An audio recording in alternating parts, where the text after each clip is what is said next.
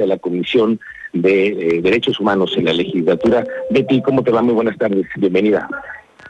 Buenas tardes, Miguel Ángel, un gusto saludarte a ti y a todos tus radioescuchas. Oye, Betty, ¿tú qué opinas de este asunto de la revisión de los centros, de los anexos? ¿Qué opinas tú? ¿Cómo debería de irse reglamentando todo ello? Bueno, es, es un tema que se ha abordado en diferentes momentos en la parte legislativa, Miguel Ángel, y por supuesto que estoy a favor de que sea un enfoque de derechos humanos, puesto que involucra muchísimos contextos y pues que es una política pública que ya tiene que formar parte de la agenda eh, de los gobiernos. En, en el caso de Querétaro, obviamente, pues con las facultades que nos corresponden. Y efectivamente es que es un trabajo coordinado que debe de tener también tanto la Secretaría de Salud como los municipios. Pero eh, tú que has estado también cerca de toda la reglamentación, ¿qué es lo que debe de privilegiarse en el cuidado y en el trato de los derechos humanos en este tipo de centros? Sí, bueno, eh, obviamente pues es, eh, el, el ingreso es por un tema de salud pública, eh, pero también tiene que ver mucho con la seguridad, tiene que ver muchísimo también con eh, pues eh, todo esto que tiene eh, en sus manos más el sector privado que el sector público y que es la regulación de estos espacios o esta infraestructura que pues se tiene pero eh, no de forma eh, pública. Entonces, en este sentido, creo que se pueden hacer las alianzas, se puede hacer la regulación y es un momento también, eh, pues, de que las familias que tienen una situación o que recurren a este tipo de espacios se puedan sentir respaldadas por la autoridad.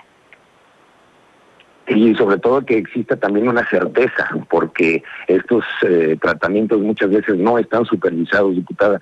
Y es creo que parte de una reglamentación completa, ¿no? Que debería existir para que existan también protocolos de seguridad, el tema de protección civil y el tema del, del cuidado de las familias que también, pues muchas veces no tienen el acceso a los eh, internos que se encuentran ahí. Tocas un tema muy importante, Miguel Ángel. En algunos casos corresponde al Congreso del Estado el poder fijar las reglas generales, pero eh, en la regulación ya en calle corresponde más a las autoridades administrativas, que son los ayuntamientos. Entonces, en este sentido, se podría tener un gran avance también si, se contara con reglamentaciones de carácter municipal para, para la operación de estos espacios. Y la Secretaría de Salud también podría ser parte de los vinculantes, ¿no? En esta área de supervisar. Hoy en día eh, el tema de el cuidado y la protección de los derechos humanos en la legislatura que está a tu cargo, esta eh, comisión, ¿tiene alguna agenda con respecto al tema de los centros estos que están operando así como los anexos?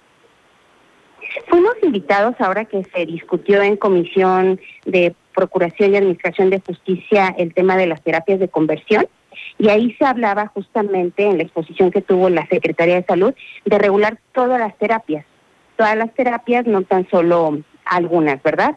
Entonces, eh, ahí nos dieron datos muy importantes por parte de las autoridades eh, de la Fiscalía, nos dieron datos muy importantes por la parte de la Secretaría de Salud, pero eh, llegamos a esta conclusión que, te comentaba anteriormente, justamente de que la autoridad inmediata, la que más nos puede ayudar, es la autoridad municipal.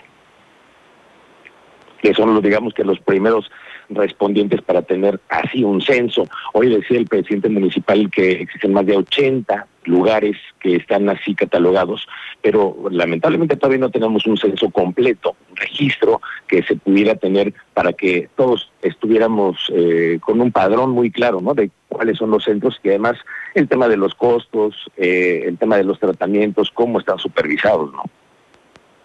Así es, sería la, la autoridad de salud la que regule todos esos temas, porque obviamente tienen que ser personas profesionales o certificadas las que lleven a cabo eh, los tratamientos, pero por otro lado también eh, que estas autoridades municipales sean las que supervisen todo lo que tiene que ver con la, la parte operativa y logística de pues los espacios que resguardan a las personas y que es lo más valioso que es lo más valioso, sobre todo eh, cuidar la integridad de las familias. Diputada, gracias por esos minutos, te agradezco, muy buenas tardes. Muchas gracias, Miguel Ángel. Saludos a todos. Gracias, muy buenas tardes.